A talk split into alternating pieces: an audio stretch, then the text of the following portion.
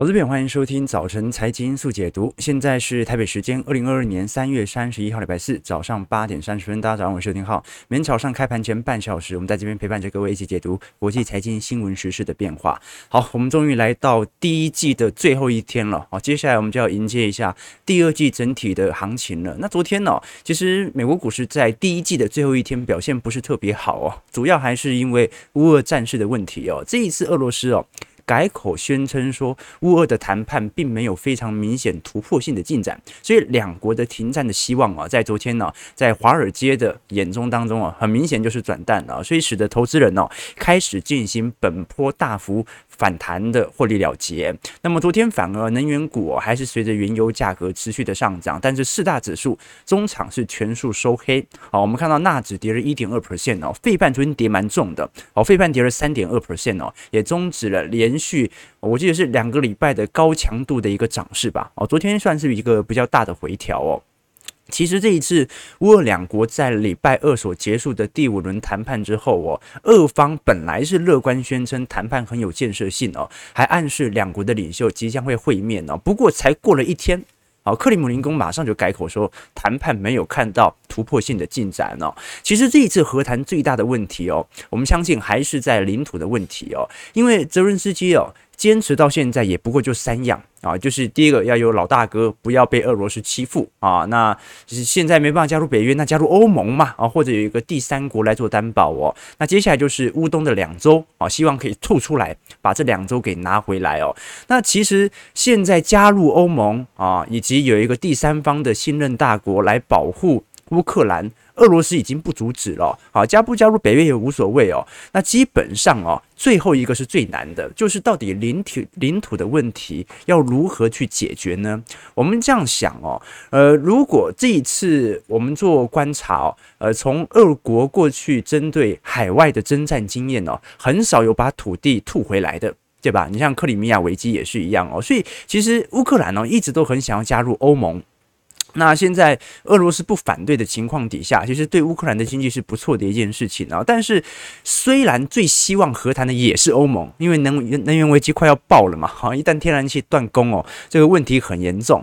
但问题是。很多的欧盟国家内部成员国不希望乌克兰加入欧盟啊，这是问题。为什么啊？你要到这个生活经济水平到一定程度哦，加入欧盟才不会形成欧盟的一个拖油瓶嘛。哦，所以哦，现在唯一还希望哦，这个乌俄之间持续啊有有相对比较明显冲突的，应该是美国居多了。哦，因为这对于美国的天然气，呃，这对于美国的战略斗争都是有个相当不错的位阶了。好，所以我们到时候就要来看一下，到底这一次乌东两州。过，呃，因为现在顿之内克哦，已经准备要举行公投喽，哦，希望可以加入俄罗斯，好，所以哦，如果公投过了，俄罗斯这个时候不收。还把它退还给乌克兰哦，那么对于俄国本身内部的压力也会挺大的。我们到时候再来跟各位持续做一些追踪哦。今天我们还是从各式各样的经济数据以及各国的情形来跟各位做一些追踪。我们先看一下昨天美国所公布最新发表的小 ADP 啊，也就是暗示这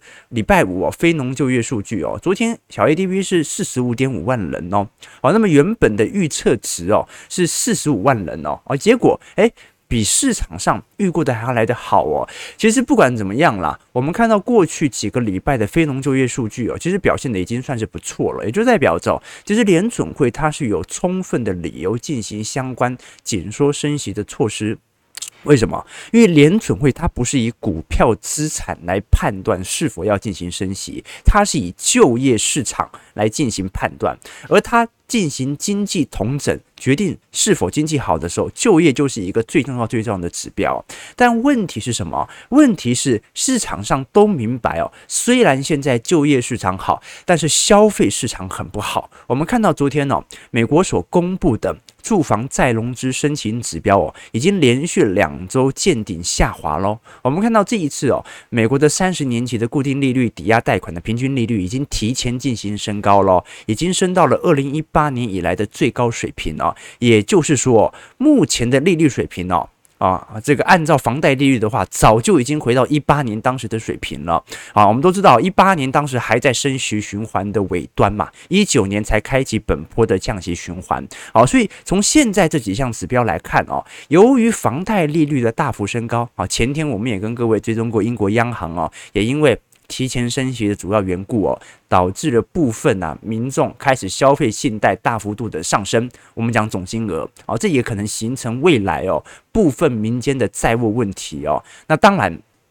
通常在春季哦，是美国的购房的旺季哦。那如果这个利率持水平持续的升高，有没有可能打击美国人最爱买房的一个季度呢？这就值得做一些观察了。我们讲这项数据哦，是因为昨天呃联总会的达拉斯储备央行哦也发布了最新的分析报告哦。啊，这一次呃达拉斯联总会是非常悲观对于目前房地产所形成的部分泡沫哦。然后这一次达拉斯特别提到说美国。房价已经有脱离基本面的现象哦，就像零八年崩盘前的房地产泡沫一样啊。这个达拉斯的研究人员是上面写说，我们的证据显示。自两千年初的繁荣时期以来，美国的房地产首次出现了异常行为哦。我们看到目前呢，其实整个市场当中哦，针对房地产的投机市场买盘力道正在高强度的增加。也就是说，真的有人在买，但是买的这些人呢，尤其是部分啊市区哦，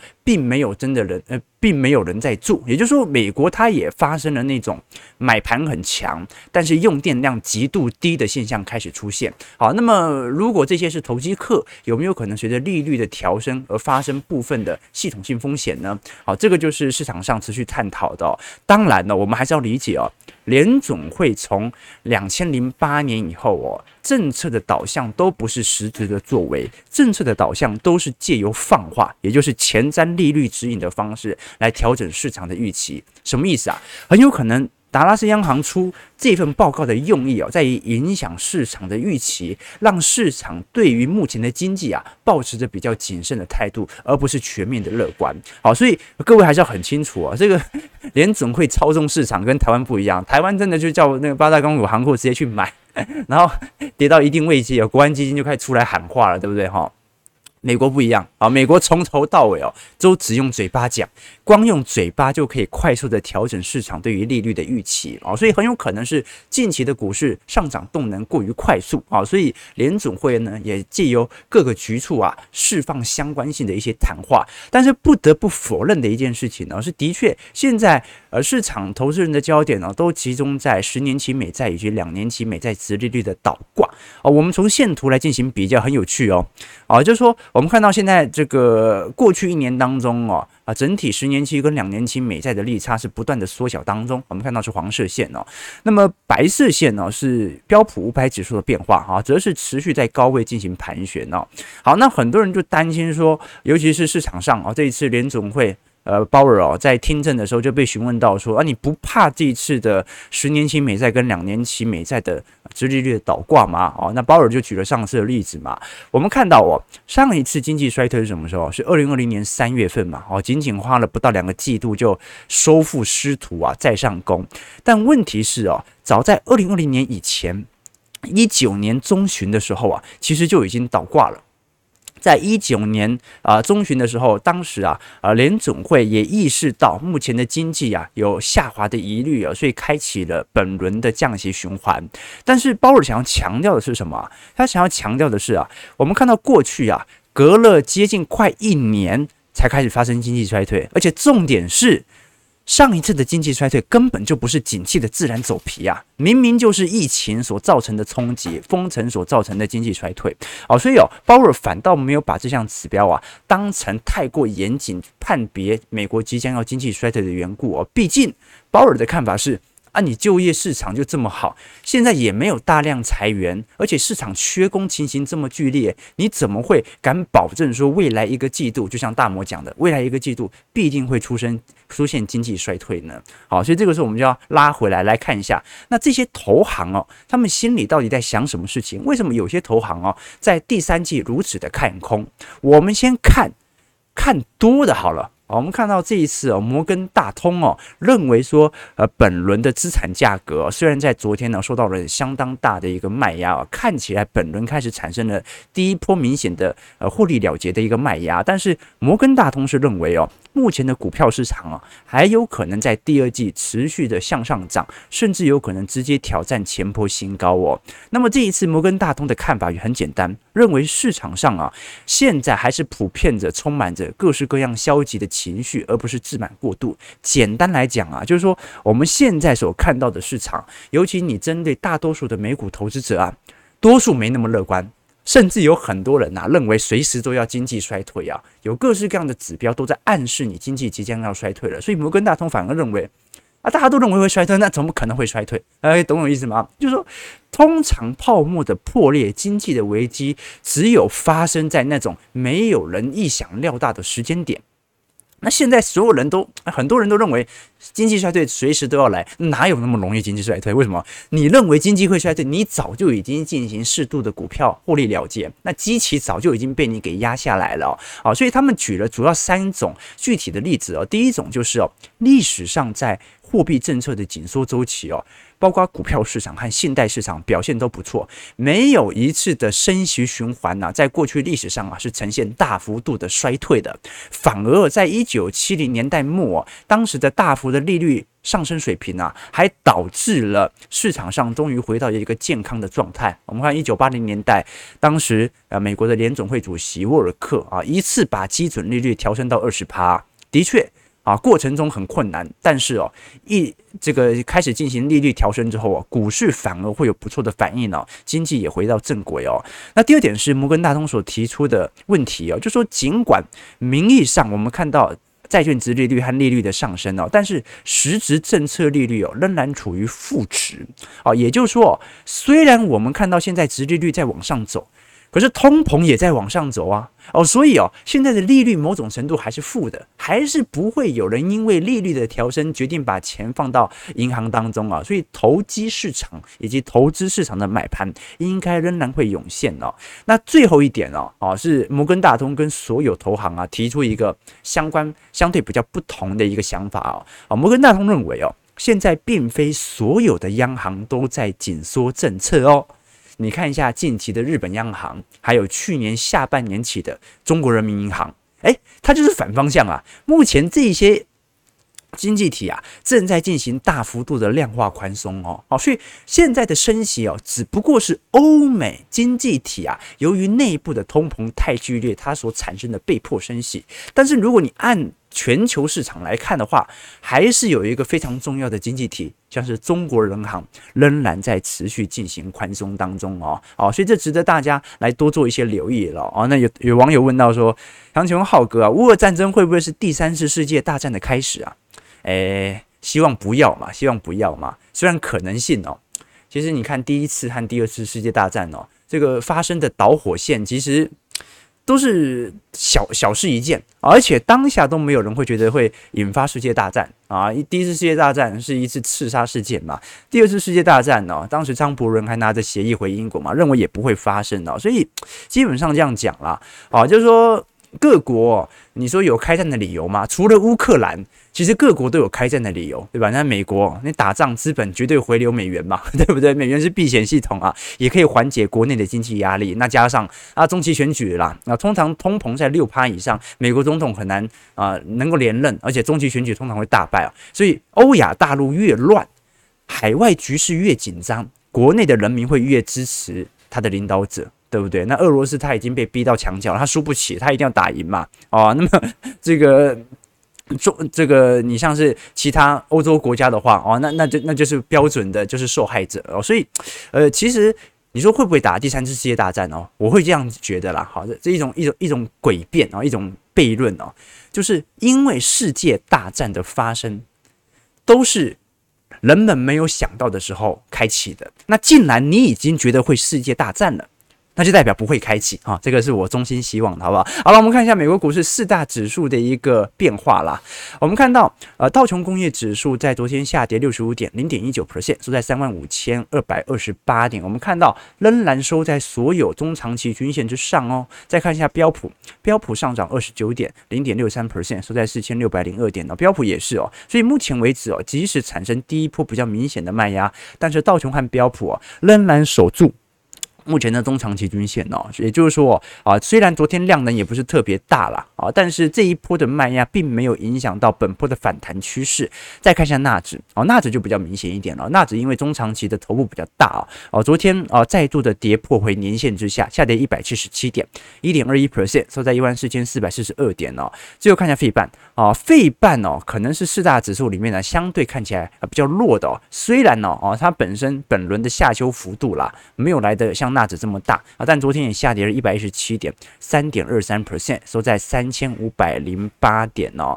呃，其实我们看到费半昨天算是斜蓝的，好，这个 AMD 哦跌了三点二 percent，辉达跌了三点三 percent 呢，英特尔下跌了一点五 percent 呢，印材下跌三点九 percent 哦，美光跌三点五，高通跌五点一哦。那昨天台积电 ADR 下跌了二点二九 percent 啊，所以台北股市可能可能。今天可能有点卖压吧，因为昨天涨嘛，好，所以昨天还没有提前进行反应哦。联电 ADR 下跌一点八八 percent 呢，不过我现在看这个台子期啦，啊，下跌的幅度不是特别的大，哦，所以我们还是可以持续来多做一些观察和留意啦。好，其实我们看到过去一段时间哦，乌俄战事所引发的美国股市的跌幅哦，现在美国股市已经全面收复了哦，所以哦，我们看到的一件事情就是市场总会有周期。但是你会发现哦，这个周期它最终会回归均值，而这个回归均值的过程呢、就是一些投机客或者一些熟知市场规律的人，他赚到钱财的机会。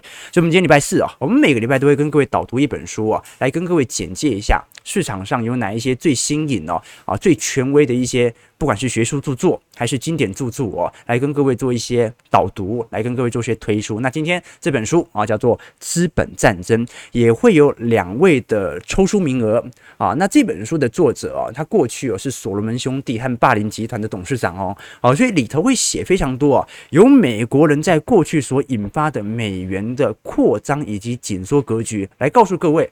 啊，这个世界的资本呐、啊，它按照着一定的规律哦。那从一个国家，尤其是啊这个安格鲁萨克逊人呢，他们的逻辑的出发点呢，到底要用什么样的方法，让美国可以在世界各地搜刮资本财？而这些美国的投行，具体来讲，他赚的是什么钱？他赚的是景气的上升财吗？还是他赚的是？市场的周期财，我们今天就要从周期的角度来跟各位导读一下这本书。不过我们速度要加快了，因为八点四十七分了，我们还没有聊到台股，对不对？好了，我们刚才有跟各位提到过，我们今天会跟各位简介一下目前呢全球市场的动能情形。首先，我们看到目前散户的买气哦，在过去啊几个交易日哦，啊，尤其过去一个礼拜吧。有非常明显的买盘的回归力道哦，所以我相信这也是美国股市哦昨天哦甩轿的重要原因啊，把散户给洗下车嘛。我们看到哦，呃，现在这些过去的民营股啊啊，散户抱团股啊，像是 GameStop 啊，哦，像是这个 ANC 等等哦，近期的股价动能呢也是快速的放大。我们看到像本周一当时 GameStop 上涨了二十五个 percent 而 Robinhood 啊，就做比特币那个上涨了二十四个 percent 啊，哦，所以哦，现在美国股市至少从散户情绪动能来看的话，有一点回归的迹象在啊。那么既然它回归了，啊，那么作为周期投资者。应该要适度的进行一些谨慎呐。好，那我们再把焦点呢移到我们刚才所提到的。我们刚才提到日本和中国，对吧？日本和中国很有趣哦，它是两个现在相对比较大规模的经济体啊，仍然在持续进行货币宽松的央行哦。那这张图表我们所看到的是日本央行啊，在昨天所公布的零售销售数据哦，啊，已经连续三个月下降了，也就是日本哦。目前正在面临高强度的通缩，投资朋友，目前的日本的零售销售额正在过去一个季度啊，几乎是破前低的下滑哦，这就代表啊，即使成本型通膨哦，正在高强度的输入日本。各位要知道哦，日本大部分的原物料都是海外进口的，所以全球国际现货市场的贵金属啊，原物料大涨啊。日本国内必定要导致成本型的通膨，但为什么成本上升，我的零售销售额反而衰退了呢？因为日本哦，消费力道下降的速度比通膨上升的速度还要来得更加的快速哦。因此，我们从日本的通膨率就发现一个很有趣的现象哦。我们看到蓝色线是日本的 PPI 哦，生产者物价指数啊，哇靠，快接近十个 percent 啊，但是日本的 CPI。还不到零点五 percent 的都是朋友，什么意思啊？也就是说，日本人哦，现在那些生产者啊，啊，做拉面店的店长啊，这个面粉的价格啊，碗的价格啊，电费啊，都在大幅度的升高当中，但是没有人要吃他的拉面，所以 CPI 下滑，而 PPI 持续保持在高位哦。好，这也是哦，目前为什么日本央行啊决定。转个弯，全面的进行量化宽松，为什么？快通缩了，快通缩了，再往下跌没多久哦，日本很快就会进入呃过去几十年的通缩格局哦。这一次好不容易从过去几十年通缩格局走出阴霾，好不容易 CPI 拉到正值嘛，可能很快在下个季度，日本又要进入通缩格局哦。你包括日本目前的。这个内部的一个呃，这个包括立院的一个情况哦，也非常的这个争执啊，尤其是能源政策哦。因为根据这次日经新闻的调查报告哦，已经有超过五成的人认为哦，应该要重启日本所有的核能电厂，只有百分之三十八的人哦认为应该持续的关闭哦。而这一项支持率哦，已经在今年年初反转了，也就是说，今年哦，日本支持核能发电的人呐、首度超越了二零一一年以来啊，就是当时的福岛核灾以来哦，首次以来这个超越了当时反对的人哦，啊，所以投资朋友我们看到一个非常明显的现象哦，全球啊啊追求啊洁净能源或者追求绿色能源那是一回事，全球支持碳中和那是一回事，但是。只要成本一上升，影响到我实体的消费，那又是另外一回事了。投资朋友，好，懂我意思吗？所以哦，这个民意之间的变化，往往会因为经济环境的一转变，马上啊，全部民众的政治倾向啊，就会非常明显的变化了。好，那我们再来看一下中国大陆哦。好，中国大陆哦，昨天我们不关注这个股市的反弹啊，因为目前股市的反弹要谈不谈哦，一天。跌一天升很难说明哦，但是我们可以从呃最近呢中国国有开发商哦在岸的债券发行量来看到中国内部啊，尤其是政治结构所引发资本市场的改变。怎么说呢？我们看到这几张图表哦，第一张图表哦是中国啊。呃，目前所看到的确诊人数的大幅升高，这也是目前啊中国决定封城的主要缘故啊。尤其上海疫情哦，目前啊正在高幅度的爆发当中。那么现在很快，因为现在是封浦东嘛。很快很快啊！我记得是呃本周末啊就会开始封浦西，然后浦东会解封，所以我们到时候会来跟各位观察一下，到底目前上海的疫情状况为何。那再来哦，是这张图表，是中国国有房地产哦啊，以在本季度已经打破了在岸的债券发行记录。呃，这个以上啊，怎么说呢？就是说，现在来看哦，目前中国国有房地产公司的发行债券哦，我们看到的是黄色黄色区块哦，正在第一季的时候高幅度的爆发，而我们现在所看到的非政府发行的，而，政府房地产公司哦所发行的在岸债券哦，居然哦高幅度的下滑，什么意思哦？也就是说。国有的开发商啊，几乎在今年第一季啊，完全接管了一级债券市场的主导地位。过去我们看到哦，大部分哦发行在岸债券的都是至少从房地产商来看的话，都是私有房地产部门哦。但是非常有趣的情况是在第一季的时候，全部都变成国有房地产的公司债正在发债。好，这个非常有趣的迹象哦。我们包括从几张图表来做检视哦。现在由于中国的监管整顿政策，我们看到民营部门正在大幅度的缩水哦，尤其在大型企业中的占比啊，是七年来我们看到开始首度的下滑。也就是说，目前中国是非常出现了非常明显的国进民退的迹象哦。过去我们看到的中共的国进民退哦。主要是在政治含义上哦，必须适度的进行私有部门啊，这个私有市场的一个监管了。但是到目前为止哦，从金融市场来看，你已经看到很明显哦，国有企业不管是在债券，不管是在市值比哦，都有非常明显的开始攀升的迹象，而私有部门哦。正在高强度的下滑当中。好，这个是大家值得关注的一件事情呢。也就是说，中国很快哦会形成以国有企业作为主导市场经济的一个导向哦，这可能有利于资本市场的稳健，但是可能不利于中长期经济的发展哦。当然，因为时间因素，我们 有机会再来跟各位做一些交流哦。好，那我们马上来看一下台北股市的表现。我们看到台北股市哦。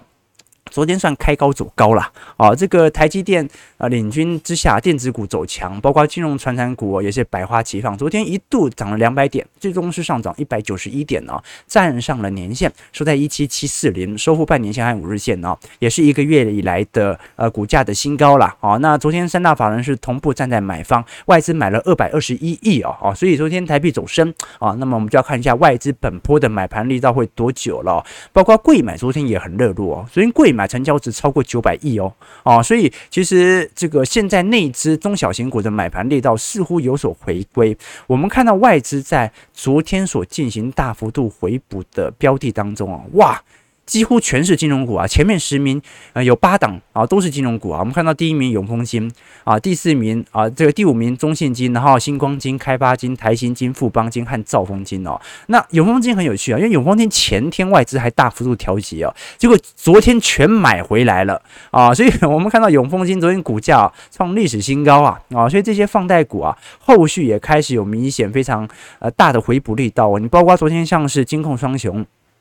富邦金、国泰金哦，上涨也接近一个 percent 啊，华南金、玉山金呢也有两个 percent 啊，所以放贷股仍然持续受到外资的回补当中。不过啊，我们值得做一些观察的是，近期外资针对金融股哦，开始针对前景的展望有所下滑。好，因为哦，目前金融股的确上涨的速度有一点过快。那到时候我们从几篇外资外资的报告当中来跟各位做一些追踪哦。其实目前呢，你看到的很多的放贷股哦，啊，已经陆续的超过当时外资所设定的目标价喽。好，所以外资也没有想到会涨到这么凶，因此值得大家来做一些关注哦。金控股。的确啦，好，近期有点涨得太夸张了。你涨那么快啊，那纯股族怎么买呢？对吧？哈，那的确啦，好，在市场上最为关注的还是目前由于俄罗斯公债殖利率哦啊的持续的上扬所导致二债价格的走跌。不过到目前为止，我们看到内部的寿险业啊，对于俄罗斯公债的逐步认列啊，都没有引起明显的市场上的卖压。好，所以值得大家来多做一些留意和观察喽。好，我们剩下最后的三分钟。马上来跟各位导读一下，我们今天要跟各位分享的一本书哦，啊，我们也会提供这本书的两位抽书名额。不过，如果你听完更有兴趣的话，哦，反倒欢迎各位哦，可以直接买本书回家哦。这本书是商周所出版的啊，《资本战争》啊。那先提醒投资朋友啊，如果要抽书的话，记得在我们直播结束之后，我在底下啊 YouTube 的这个底下的留言板来进行留言即可哦，不然你在聊天室。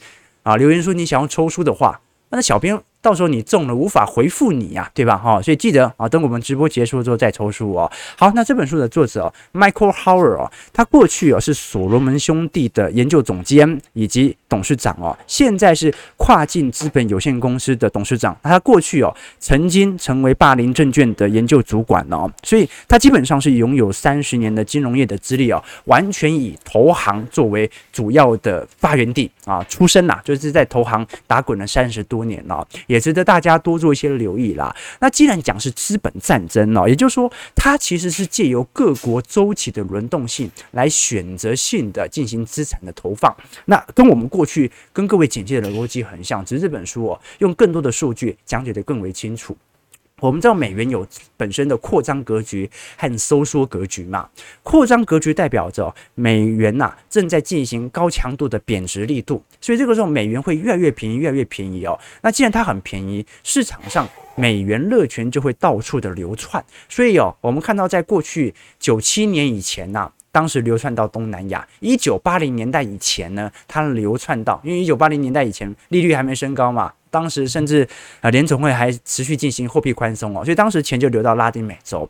但是哦，每当美元进行收缩格局，就是高强度的升息、利率调升之后啊，这些国家往往都会爆发经济危机，那也很正常。为什么？当时这么多的热钱把你的资产价格全部推高，现在资金全走，就有一点像现在的台股和亚洲市场一样，资金正在大幅度的撤回。为什么？现在美元是收缩格局呀，所以。我们根据过去的历史经验，每一次美元的收缩格局啊，一定要有部分的新兴市场啊产生资产崩溃，就是它的货币会贬值，它的货币会不值钱，通膨高速上升，而这个时候，它本身的资产泡沫，也会瞬间跌落到啊价值型的一个水位哦。那包括政治局势的动乱呐，就让美国的资本家有更多的啊。这个好处啊，更多的资本啊，可以顺势的抄底新兴市场的资产。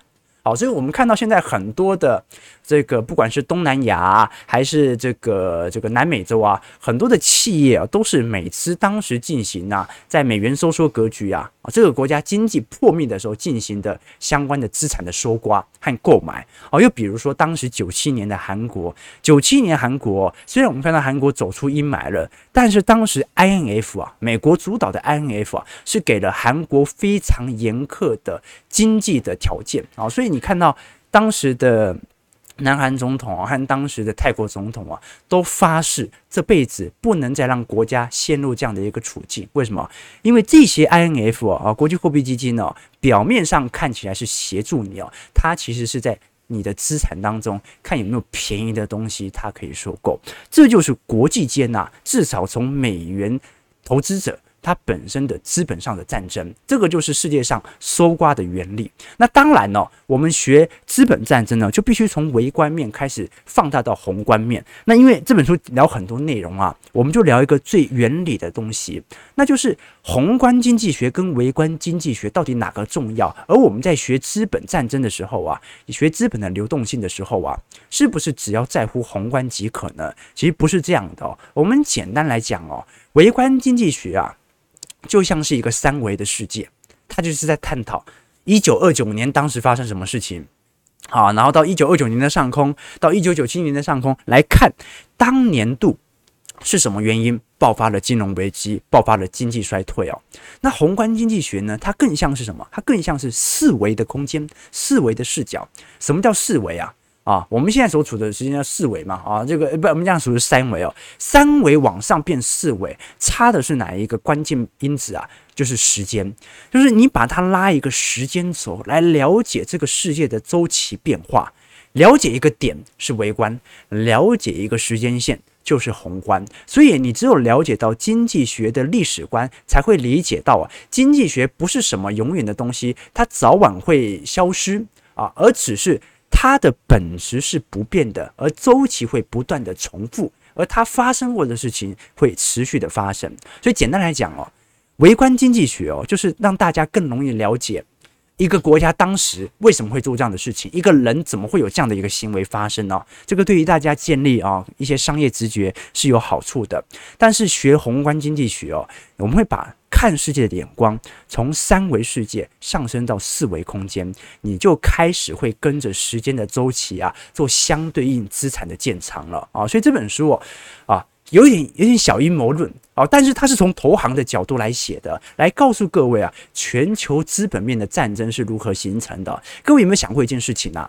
几乎每一个新兴国家或者每一个新兴经济体啊，不管是东南亚啦、东北亚啦，你看日元广场协议，对不对？九七年南韩南韩危机、拉丁美洲危机、土耳其里拉危机、俄罗斯卢布危机。几乎所有的新兴市场都曾经发生过严重的经济危机，都跟美元收缩有关。但是很有趣的一件事情是，中国到目前为止还没有爆发过经济型灾难的金融危机。你有看过它的景气下滑，但是大部分它的景气下滑都是它自己的内部改革去杠杆来的，都是它自己内部监管所引起的，没有一次是因为资本战争而被打败啊！所以哦。想要了解中美之间啊，为什么中国到目前为止从来没有受到资本战争的影响？啊，这本书会给你非常大的一个收获啊，你也可以了解当中的原理啊。讲一个点啦，就是中国一直到二零二零年以前呐，仍然呈现资本管制，就是不开放，就是不让你那么轻易的可以买到我大陆内部的股票资产啊，所以。到底是聪明的一招还是落后的一招呢？就是得大家多做一些留意和参考了。感谢各位今天参与。我们看台北股市哦，小涨五点呐、预估量能不大，两千三百亿，收在一七七四五哦。好，所以我们看得出来哦，外资昨天的系统盘的卖压好像还没有快速的涌现。不过，因为目前台股哦，相对走势来看呢，还是有一点比较震荡疲惫的感觉啦。虽然已经创了一个月的新高，但是各位也感觉得很清楚啊，没有量能啊，也就代表表着市场上至少外资的整体买盘效果没有回来。所以也许啊，在短期内哦。整体资金的回流还是会集中在柜满哦中小型股身上，我们就到时候拭目以待，来做一些观察喽。感谢各位的参与啊！如果投资朋友想要抽书的话，记得在我们直播结束之后，在底下来进行留言哦，留一些小编喜欢听的话啊，他就会 送你源源不绝的书，对吧？好了，感谢各位今天参与，我们就明天早上八点半早晨财经速解读再相见，拜拜。